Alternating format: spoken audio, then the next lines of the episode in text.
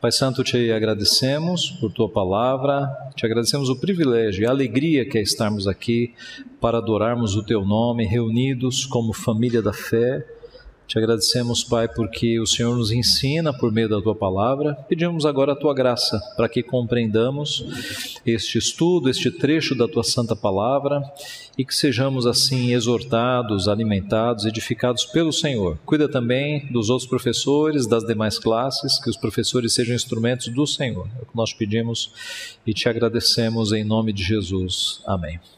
Vamos ler então Gálatas capítulo 5, de 16 a 26. Diz assim, palavra de Deus. Digo, porém, andai no espírito e jamais satisfareis a concupiscência da carne, porque a carne milita contra o espírito e o espírito contra a carne, porque são opostos entre si, para que não façais o que porventura seja do vosso querer. Mas se sois guiados pelo espírito, não estais sob a lei. Ora, as obras da carne são conhecidas e são prostituição, impureza, lascívia, idolatria, feitiçarias, inimizades, porfias, ciúmes, iras, discórdias, dissensões, facções, invejas, bebedices, glutonarias e coisas semelhantes a estas, a respeito das quais eu vos declaro, como já outrora vos preveni, que não herdarão o reino de Deus os que tais coisas praticam, mas o fruto do Espírito é amor, alegria, paz, longanimidade, benignidade, bondade, fidelidade, mansidão, domínio próprio. Contra estas coisas não há lei. E os que são de Cristo Jesus crucificaram a carne com as suas paixões e concupiscências. Se vivemos no Espírito, andemos também no Espírito. Não nos deixemos possuir de vanglória, provocando uns aos outros, tendo inveja uns dos outros. Essa nossa aula é introdutória, então, né, como já anunciamos, vamos ter aí muitos domingos, né, até dezembro, para estudar este assunto bem detalhadamente. E eu começo falando que na vida cristã a carne é uma das nossas inimigas. Observe bem, a, a, palavra carne no Novo Testamento, na Bíblia de uma forma geral, ela tem significados diferentes. Carne pode ser carne mesmo, né? carne de animal uh, ou carne humana. Há um sentido em que carne significa nações, pessoas. Tá? É, há esse sentido de que toda carne né, será alcançada. Me foge aqui um texto específico. É, eu creio que a profecia de Joel fala, fala sobre isso, de que o Espírito seria derramado sobre toda a carne. É, exatamente. Então há um sentido de carne, sim. É, eu vou ler a profecia de Joel já com a explicação de Atos, né? Atos 2,17. Acontecerá nos últimos dias que derramarei do meu espírito sobre toda a carne. É carne no sentido de pessoas. Mas há um sentido prevalecente da palavra carne no Novo Testamento, que é carne no sentido de fonte de pecados. Carne em oposição ao espírito. É nesse sentido que nós vamos estudar. Tá? É, obras da carne, então, você já percebeu? É tudo que está envolvendo pecados que ainda estão naqueles que, embora redimidos e sendo santificados, ainda são pecadores. Aliás, eu não preciso de muita argumentação para que você se convença de que nós somos pecadores, né? Basta se olhar no espelho, tá? Existe uma teologia que diz que o crente não peca. Eu nunca, eu não conheci nenhum crente que não peca, tá? Aliás, quem fala isso já pecou por mentira, tá? Porque nós somos crentes redimidos, sendo santificados, mas ainda pecadores, tá? Então, a, a carne é de fato uma inimiga interna. Nós lutamos contra alguns pecados que ainda estão dentro de nós. É claro, sem Cristo você está escravo da carne, você não tem força alguma para lutar contra ela. Em Cristo, muitos pecados vão sendo deixados para trás e você já não é mais escravo do pecado, porque agora Cristo te dá a força espiritual para que você vença o pecado, para que você resista à tentação. Deus controla a tentação, dizendo que a Bíblia diz que não vos foi eh, não vos sobreveio tentação que não fosse humana, pelo contrário, com a tentação vem também o livramento. Então você já não é mais escravo da carne. Deus te dá as armas para que você consiga vencer os pecados, vencer a carne, sabendo que nós só seremos libertos plenamente e totalmente na glorificação quando nós partirmos.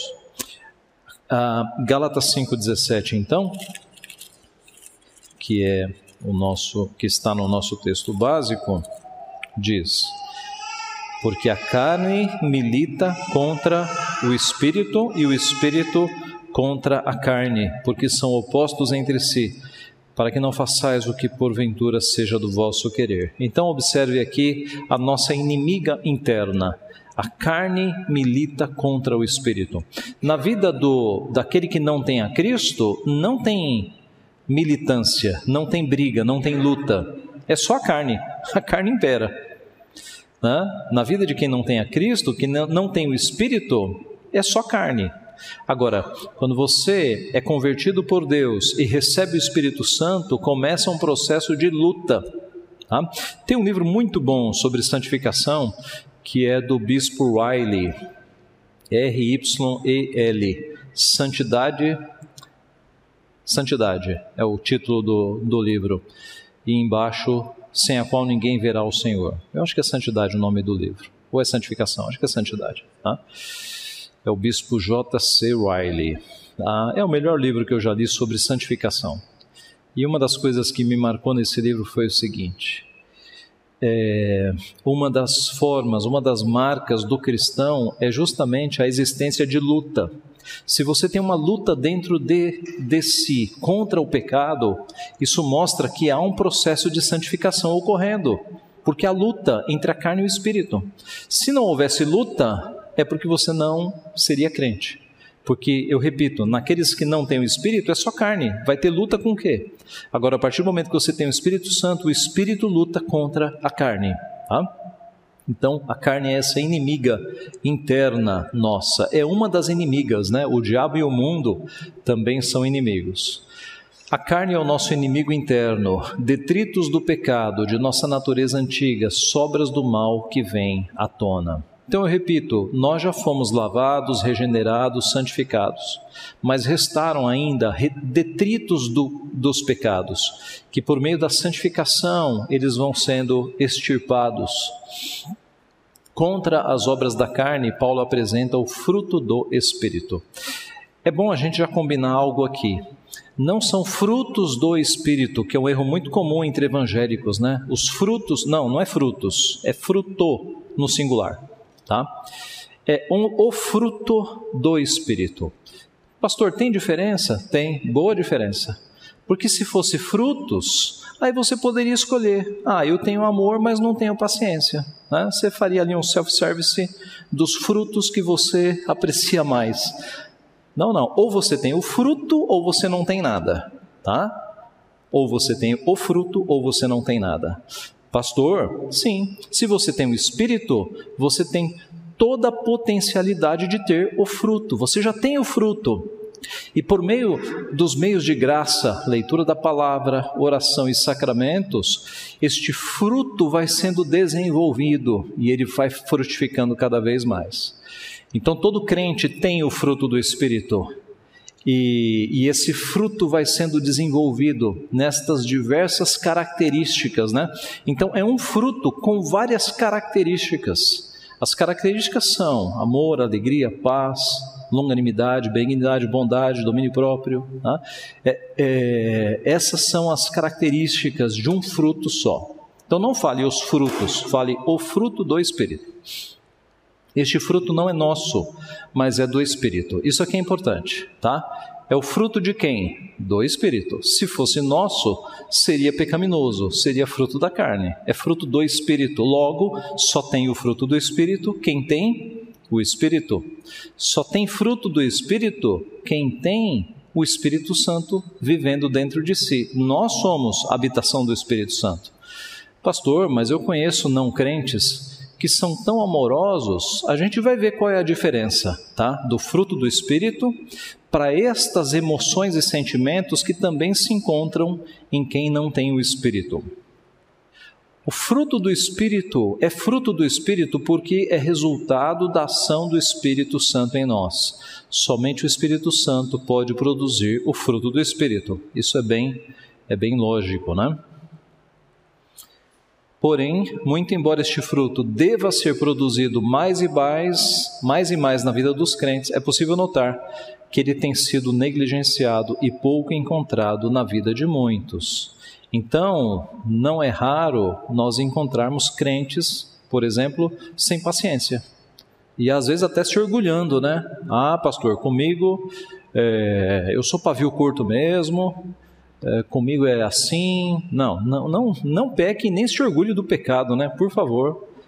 É, você nota que há crentes que não desenvolvem determinadas partes do fruto do Espírito. Isso é lamentável. Por que será que isso acontece?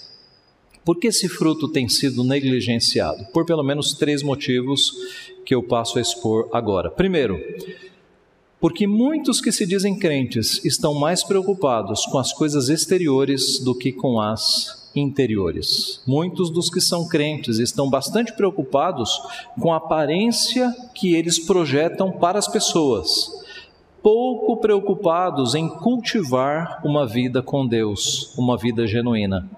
E assim acabam sendo hipócritas, né? Porque você vai viver de aparência agora, você vai ficar demonstrando algo que você não é interiormente. Como é que muitos medem espiritualidade? Olhando para o exterior. Tá? Então, muitos medem este, é, espiritualidade olhando para coisas externas. Por exemplo, ah, eu não falo palavrão, faz anos que eu não falo palavrão. É correto não falar palavrão? Claro que sim, a Bíblia diz: não saia da vossa boca nenhuma palavra torpe. Né? A conversão muda o nosso linguajar. Mas está cheio de não crente que também não fala palavrão, por uma questão de educação. Né? Então isso não é não é parâmetro para medir espiritualidade, coisas externas, coisas externas. Que mais? Algum outro exemplo do que hoje geralmente se mede a espiritualidade das pessoas? Alguém me daria algum outro exemplo? Hum? Não ouvi. Isso, exatamente. Né? É claro que o crente tem que se vestir de uma forma modesta que não provoque pecado nos outros, mas isso não é critério para analisar a espiritualidade. Porque a pessoa pode se vestir, pode se cobrir o corpo inteiro e está cheio de pecados no coração. Dá para medir espiritualidade apenas olhando para a roupa da pessoa? Não dá, né? Senão seria fácil. A gente instituir aqui burca para todo mundo, aí pronto, a igreja está santificada. Sabe o que é burca, né? Aquela, aquela roupa. Ia ser fácil ser santo, né? Se fosse uma questão de roupa. Ah, aliás, é claro, gente, eu repito, a nossa forma de se vestir reflete a nossa interioridade. Né? Você não deve se vestir de uma forma que provoque desejos nos outros, mas isso não é critério para medir espiritualidade. Durante muito tempo, algumas igrejas irmãs nossas estabeleceram isso, né? Olha, mulher tem que vestir saia, porque senão, se, se Jesus voltar e tiver vestido uma calça, não vai. Né? Durante tempos, as igrejas, especialmente as pentecostais, estabeleceram isso, né? até como um critério para ver se a pessoa era crente de fato. Isso são exterioridades, né, gente? Isso não mede espiritualidade. Mais algum exemplo ocorre a vocês de coisas exteriores que às vezes passam uh, esse critério de medir espiritualidade? Sim, Silvana. É, o controle pessoal, né? Porque é, até como o senhor pregou hoje de manhã, é, nós temos que ter domínio próprio, é, chamar a nossa razão o que Cristo, é, o exemplo de Cristo, né? Mas também eu acho que uma pessoa muito controlada, ela não quer dizer que ela seja é, extremamente espiritual. Verdade, é verdade. Quer dizer, o, o discípulo de Cristo ele vai ter esse domínio próprio. Tá? Mas é possível que uma pessoa bem treinada, por exemplo, um político com muita agilidade, ele pode estar treinado a não responder a ataques. Qual é a sua motivação? Não perder eleitores. Então ele sabe que ele é atacado, ele segura lá dentro a ira, a vontade de assassinar o sujeito, mas ele abre o sorriso e fala: Veja bem, tal, não, chama o jornalista pelo nome, né? Perceba, como uma forma de, de se maquiar um pecado. Né? Então, de fato, coisas exteriores não são termômetro para medir espiritualidade. Tá? Muito bem. O verdadeiro teste da tua maturidade espiritual, de como é que está a tua vida cristã, é, é, é você analisar o interior, né? os teus pensamentos, aquilo que você faz quando ninguém está vendo ou corrigindo quando só Deus está vendo. É aí que é você. Aquilo que você faz quando só Deus está te vendo. O fruto. O verdadeiro teste é analisar aquilo que você produz, o fruto do Espírito. É mais fácil evitar um palavrão do que ter o hábito da paciência, não é? Eu repito, uma pessoa bem educada, ela talvez tenha se acostumado a não falar palavrão. Mas a paciência é uma coisa mais interna, né?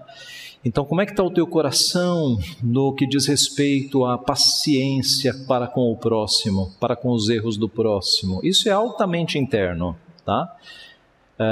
Isso é de fato um teste mais verdadeiro.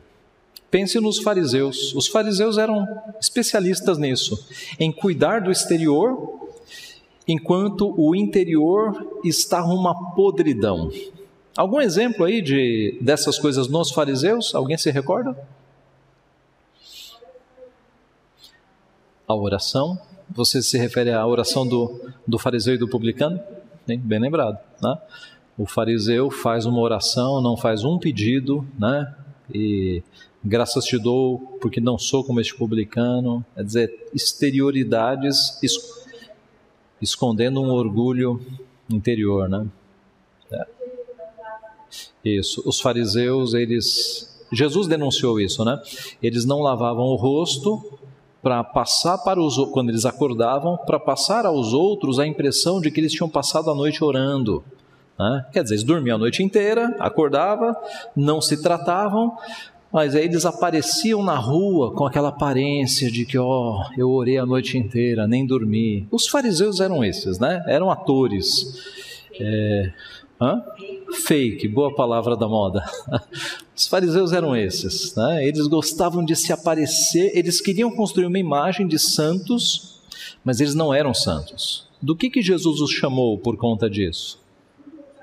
Sepulcros caiados. Né? O que, é um sepulcro caiado? Imagine no cemitério é, você tem as pessoas enterradas né, no chão, e aí, para que ninguém pisasse onde tinha uma pessoa enterrada, eles colocavam cal para marcar de branco que ali havia uma pessoa enterrada.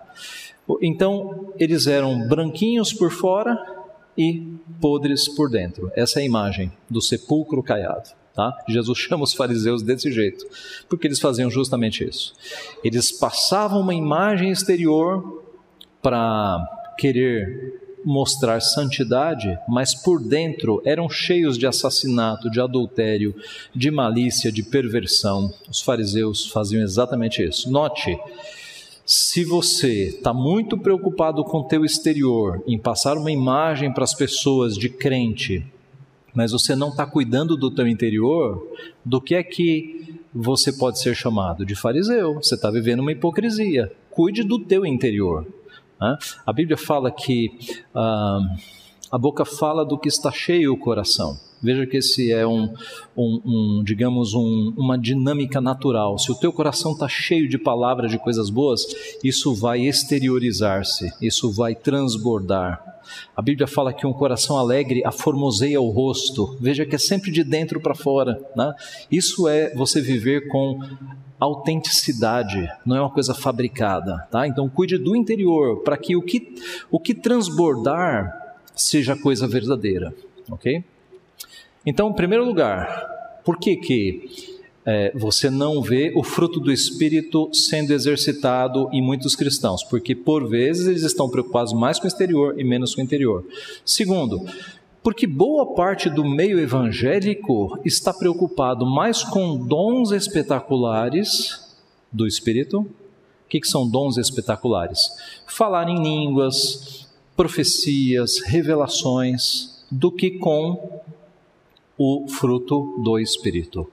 Então, em uma frase, há muito mais interesse em boa parte do meio evangélico nos dons do Espírito do que no fruto do Espírito. É isso, não é? Você vê isso no meio evangélico com muita frequência. A, a minha mãe, que já está com Cristo, Uh, em uma época, ela fez na garagem de casa uma lojinha de roupas. Ela era costureira. E aí ela, nós arrumamos lá a garagem para virar uma espécie de um salão comercial. Isso lá na Zona Leste, né, num bairro bem periférico. E ela vendia para a vizinhança. E na mesma rua havia uma igreja evangélica, tradicional, pentecostal. A maioria das clientes da minha mãe, evangélicas, eram caloteiras. A maioria. Inadimplentes, né? Se você quer um nome melhor. Ao ponto da minha, da minha mãe, muitas vezes ir conversar com o pastor da igreja. O pastor era um homem sério, seríssimo. E minha mãe ia procurar o pastor da igreja para dar a lista das devedoras. Aí ela recebia. Não adianta nada você ir numa igreja, irmão evangélico, para ficar lá buscando dons espetaculares se a tua vida está uma tragédia durante a semana se você não segue a Cristo durante a semana, se você não desenvolve o fruto do Espírito. Tá? Dons não representam espiritualidade em última instância. Pergunta: qual é a igreja do Novo Testamento com mais manifestação de dons espetaculares? Corinto. Qual é a igreja com mais problemas no Novo Testamento? Corinto. Perceberam? Que busca de dons espetaculares não é, é termômetro para a vida espiritual. A igreja mais difícil do Novo Testamento é justamente Corinto, com divisões, os membros brigando entre si, né? com distorções da ceia do Senhor, com partidos, com grupos, é uma tragédia. Então, não é porque as pessoas estão buscando dons do Espírito que elas estão no caminho certo. Nós temos que buscar o fruto do Espírito. É isso que nos ordena a palavra. Esse é o segundo motivo. O terceiro motivo a existência de, muito de, muitos descrentes justos. Eu coloquei justos entre aspas, você sabe por quê, né? Porque justos mesmo são os justificados por Cristo. Mas é só para comunicar, né? A ideia de não crentes que parecem pessoas boas, né? Uh, é nesse sentido. Por vezes, não crentes demonstram mais as virtudes do que os crentes. Isso é um fato. Às vezes você pode conhecer uma pessoa que se diz crente e até é crente, mas ela tem tanta falta de exercitar o fruto do Espírito que talvez um amigo seu não crente pareça mais crente que ela, porque tem mais amor, tem mais paciência, etc, etc. Tá? É uma diferença aparente apenas, tá? mas essa, isso é algo que confunde bastante os crentes. Existe uma diferença de origem e de qualidade entre estas virtudes. O que eu quero dizer aqui é o seguinte: o não crente que dá a impressão de que tem o fruto do Espírito, na verdade ele não tem. E mesmo que ele apresente algumas emoções e alguns atributos, há uma diferença gigantesca entre os atributos manifestados por um não crente e o verdadeiro fruto do Espírito. E quais são as diferenças? Primeiro é uma diferença de origem. Qual é a origem do fruto do Espírito? É o Espírito. A origem, porque as virtudes do fruto do Espírito vêm do Espírito e não do coração humano da capacidade humana, tá?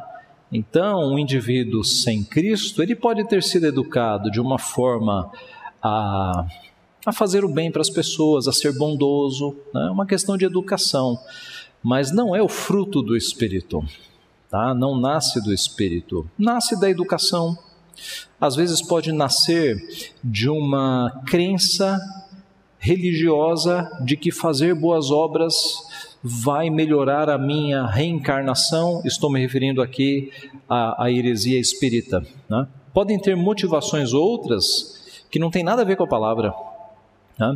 Pode ser um indivíduo que, que tendo uma vida de ajudar os próximo, o próximo, ele pode colher depois algum tipo de benefício, né? se tornar o síndico do prédio, o, o vereador da cidade, né? ele pode estar, na verdade, fazendo um investimento para depois colher benesses, motivações que não são as motivações de Deus, de fazer o próximo para as pessoas anonimamente, sem querer receber nada. O que fizer a tua mão direita, não saiba a tua mão esquerda. Tá? É, você faz de uma forma tão despretensiosa, tão é, a, a caracter, abnegada, né? abnegada, que você não quer publicidade. Né? Não é você dar esmola para alguém na rua com o celular aqui, né? registrando para ir para a rede social. Isso é ridículo. O crente ele faz o bem secretamente até. Ele não quer publicidade, porque o objetivo dele é fazer o bem, não é ter a publicidade possível que pode vir. Então, a diferença essencial é de origem e há a diferença de qualidade também, porque são virtudes que glorificam a Deus, tá? Como é que é isso? A diferença de qualidade. Quando nós exercitamos o fruto do Espírito e ele se reflete na prática, na maioria das vezes, bondade, benignidade, longanimidade, mansidão, domínio próprio, a, maioria desses, dessas características do fruto, elas são aplicadas, elas impactam outras pessoas. Ah, e assim, a tua motivação e a qualidade dessa ação vai ser diferente vai ser uma motivação de glorificar a Deus, de evangelizar, de que a glória vá para Deus. Aquele que não tem o Espírito, como eu já adiantei, ele pode fazer essas coisas com a intenção de receber o mérito, de chamar a atenção. Olha como é bondoso aquele, aquele indivíduo. Olha como é paciente aquela mulher. Às vezes a pessoa quer justamente os aplausos a pessoa, para ter algum significado na vida, ela faz o bem para que ela receba elogios. Porque a pessoa quer elogios, né? Isso é, é uma tentação nossa. Imagine de quem não é crente. Então, a motivação é essencial. Né? Por que, que você ajuda as pessoas? Muita gente ajuda para se aparecer. Né? Nós ajudamos para glorificar a Deus, para que o nome de Deus seja glorificado, que as pessoas olhem para nós e glorifiquem a Deus Pai que está nos céus. Esse, esse deve ser o nosso objetivo. Tá? Então há uma diferença de motivação, é, há uma diferença aí na, na qualidade da nossa ação. O verdadeiro teste, então. É por isso que o fruto do Espírito é negligenciado por cristãos. Assim, o fruto do Espírito mostra o quão crente você é, o quão madura está a sua fé, a sua vida cristã. A manifestação do fruto do Espírito é o verdadeiro teste da fé para mostrar quem é crente de fato. O fruto do Espírito deixa bem visível a excelência de alguns relacionamentos. Então, note, como é que eu vou mensurar o quão maduro eu estou na fé cristã? O fruto do Espírito é uma bela medida, é um belo termômetro. Né? Como é que é o meu amor para com Deus? Eu amo de fato a Deus ou estou interessado nas bênçãos apenas? Né? Há pessoas que não estão interessados no doador das bênçãos, então estão interessados nas bênçãos. Né? Aquele que vai para uma igreja porque a igreja promete emprego, dinheiro, riqueza, não está interessado no doador da bênção, está interessado na bênção. Né? Então, como é que é o seu amor para com Deus? Como é que é o seu amor para com o próximo? A sua vida é uma vida de alegria de fato, alegria que vem dos céus e não alegria comprada com um pacote, uma assinatura de, de canal fechado, uma substância do bar. Né? O que, que produz alegria na tua vida? São as coisas do Senhor. Você tem paz no teu espírito? Ou você é uma pessoa que tem que tomar alguma substância para segurar a tua ansiedade. Você tem paz? Você consegue dormir? Deito, me pego no sono? Você tem paz com Deus? Você tem o shalom de Deus estabelecido na tua vida? Você pode falar, pastor, eu sou feliz. Se eu morrer agora, tranquilo, eu sou feliz. Você tem o shalom de Deus na tua vida? Você tem benignidade que é aquela bondade interna. A benignidade é uma bondade interna. A bondade é o externizar, é, é, é, a, é, a, é a, externalização, é o transbordamento da benignidade. Tá? A bondade é exterior, a benignidade é interior. Então você tem benignidade no teu coração, você olha para as pessoas com bondade, com amor. Ou você olha para as pessoas sempre, e esse aí faz tudo por interesse. Ah, aquele ali é um aparecido. Ah. Você olha para as pessoas sempre julgando, atacando no teu interior. Ou você olha com bondade para as pessoas, poxa, faz assim porque não é crente, espero que, espero que Deus o salve. Lembra de Paulo? No meio dos, daqueles que estavam atacando a sua fé, e o homem não reagia, ele queria que as pessoas fossem salvas, que é o bem das pessoas. A tua bondade, os atos exteriores, Acha-se bondade na tua vida, você ajuda as pessoas. Não é ajudar a é, dar, dar esmola na rua, é ajudar no sentido maior da palavra. Você para o elevador quando tem vindo alguém correndo, você dá o assento no, no ônibus ou no metrô para quem tem menos força que você, você ajuda alguém que caiu e precisa se levantar, você enche a laje do teu vizinho que te convidou, você dá carona para alguém que está precisando, você é, por vezes prejudica um pouco a tua vida em amor ao próximo, para ajudar o próximo. Isso é bondade. Isso é bondade. Estou puxando aqui de memória. Longanimidade, paciência. Como é que. Longanimidade, longo ânimo, né? Paciência, paciência. Como é que está a tua paciência? Alguns estão pensando, pastor, está por aqui, não aguento mais. então se cuide, né? Se cuide. É um desafio, né? É um desafio ter paciência. E eu sei que alguns têm um temperamento mais agitado. Mas é um desafio que tem que ser vencido. A gente tem que ter paciência. Pense o quanto de paciência Deus tem com você. Então, tenha paciência com os outros também, porque você não é fácil, né? Você não é fácil. E Deus tem paciência de você. Então, tenha paciência com os outros. Se Deus te tolera, tolere os outros. Tenha paciência. Palavra branda, não responda mal com mal. Domínio próprio. Domínio próprio é algo que o, o, é desenvolvido também com o fruto do Espírito. Né? É você dominar-se. Ah, pastor, eu estou muito angustiado. Eu estou muito angustiada.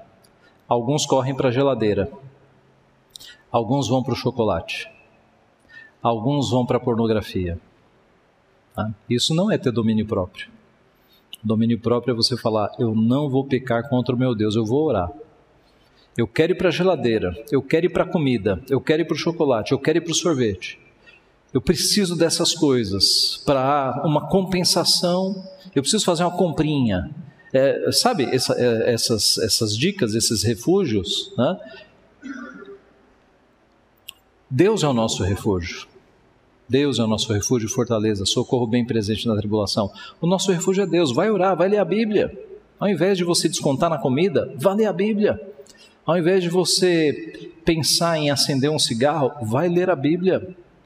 Ao invés de você pensar em alguma substância, eu tenho que beber umas cervejas para ficar mais calmo, vá ler a Bíblia. O nosso refúgio está em Deus. Como é que você ousa, diz o salmista, como ousa, ó minha alma, dizer, foge para os montes? Nosso refúgio está em Deus. Por que você está fugindo para essas substâncias para buscar refúgio? Ah, eu estou muito aflito, eu tenho que maratonar uma série aqui, eu tenho que assistir um filme. Opa, vai buscar refúgio em Deus. Não busque refúgio nessas coisas. Domínio próprio, decisão. Como é que você para alguns vícios na tua vida? Alguns homens me perguntam, né? Domínio próprio, domínio próprio. Eu amo meu Deus e não vou mais assistir esse tipo de coisa. E você decide e você mantém a tua decisão. Tá? Domínio próprio atrelado a isso, o texto diz: Andai no espírito e jamais satisfareis as concupiscências da carne. Você vai ter fruto do espírito se você andar no espírito. O que é andar no espírito? Leitura da Bíblia todo dia, oração todo dia. É você fortalecer o espírito para que a carne fique mais fraca. Se, a tua, se você alimenta a tua carne e o teu espírito não é alimentado, não vai ganhar. Não, essa, essa luta entre carne e espírito, nós já sabemos quem vai ganhar, não sabemos? Agora, se você alimenta o teu espírito, leitura da Bíblia, oração todos os dias, disciplinadamente, aí a tua carne, ela vai abaixar. As tentações vão vir, mas você vai ter mais força. É assim que se sai de alguns vícios. Homens, é assim que a gente vence a batalha contra este mundo sensualizado, é fortalecendo o espírito e é dizendo: Senhor, eu não vou mais ver esse tipo de coisa. Decida-se e domínio próprio, siga em frente, entendeu? A Bíblia nos mostra como vencer pecados. Então, como é que está o teu domínio próprio? E faltou a mansidão, né? A mansidão. Mansidão é força sob controle. É você ter força, mas você ser manso, segurar as palavras. Eu podia acabar com essa pessoa no debate, mas eu não vou fazer isso. Eu vou tentar ganhá-la eu não vou responder mal com o mal, eu vou vencer o mal com o bem. Né? É você amar a pessoa. Né? É, tem gente que fala assim: ah, eu perco um amigo, mas não perco a piada ou não perco o debate. Né? O cristão fala: não, eu perco o debate, eu perco, mas eu quero ganhar esse, essa pessoa para Cristo. É amar a pessoa para Cristo. Entendeu? Então, é, o fruto do Espírito deixa bem visível a excelência disso nos relacionamentos. E aqui então, nós vamos ver a estrutura do fruto do Espírito e depois das obras da carne. Há uma estrutura, há uma lógica na disposição do fruto do Espírito. as três primeiras características, amor, alegria e paz, apontam para o nosso relacionamento com Deus. Cada uma delas vai ser explicada domingo a domingo, tá? Não, vou, não vamos entrar né, é, muito a fundo, mas estas características apontam diretamente para Deus. A longanimidade, a benignidade e a bondade apontam para o nosso relacionamento com o próximo, tá? É fácil perceber isso, né? Longanimidade, benignidade e bondade diretamente relacionadas com o próximo. E as três últimas, fidelidade, mansidão e domínio próprio, apontam para o relacionamento conosco mesmos ou consigo mesmo, tá? Fidelidade, mansidão e domínio próprio. Essa é a estrutura que nós temos aqui na, no fruto do Espírito. Há uma estrutura também nas obras da carne, tá? usando a mesma estrutura anterior. Prostituição, impureza e lascívia apontam para o relacionamento consigo e com o próximo dentro da área sexual. Tá? Esses três, pode perceber, eles estão atrelados à nossa pureza sexual.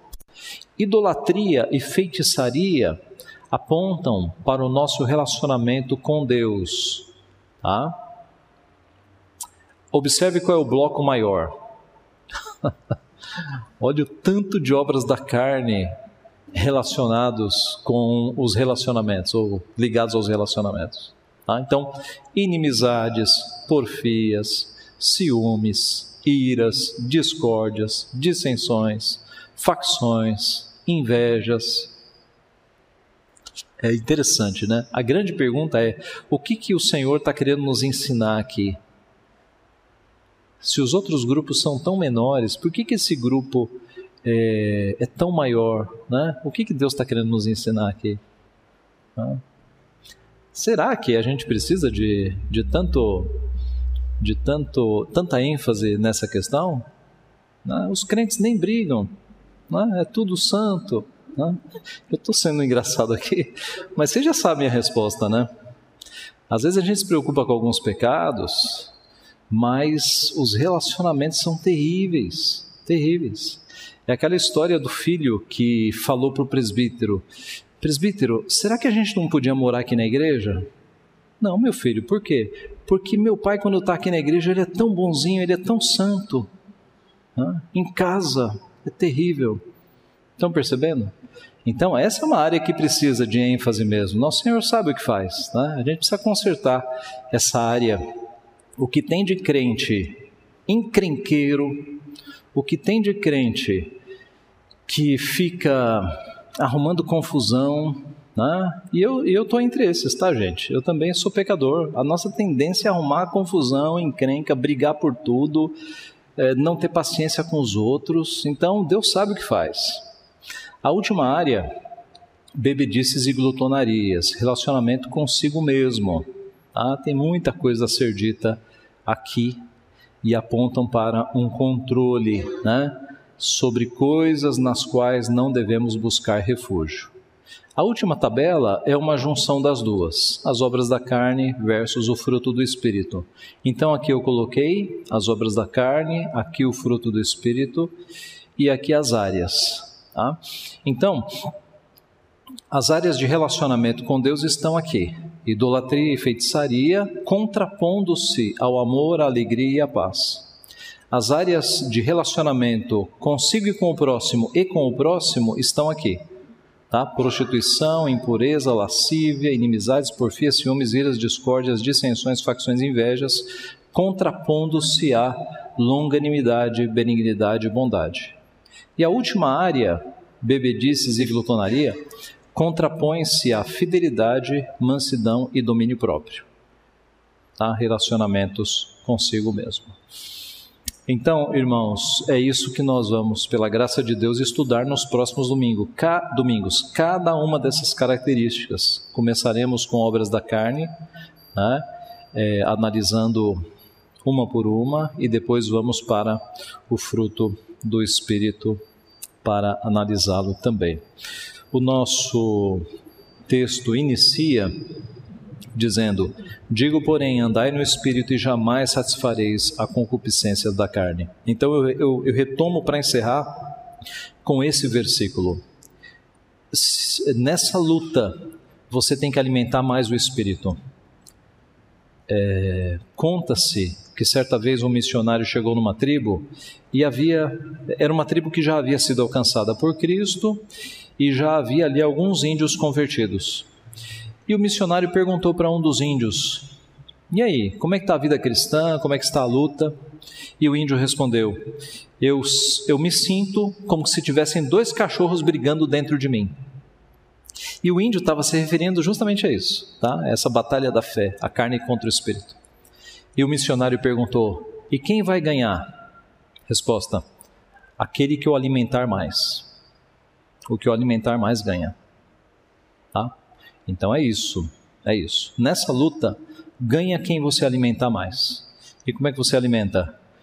Meios de graça. Leitura da Bíblia todos os dias. Não descuide, não descuide. Oração todos os dias.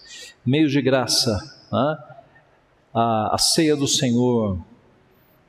Receber a palavra com o povo de Deus no, no, dia do Senhor. Não descuide desses exercícios, porque são eles que vão fortalecer o teu espírito. E com o espírito fortalecido, você tem força para vencer a carne. Andai no espírito e jamais satisfareis as concupiscências da carne. É aqui que está a chave, é aqui que está a solução para você vencer a carne. Que Deus assim nos abençoe.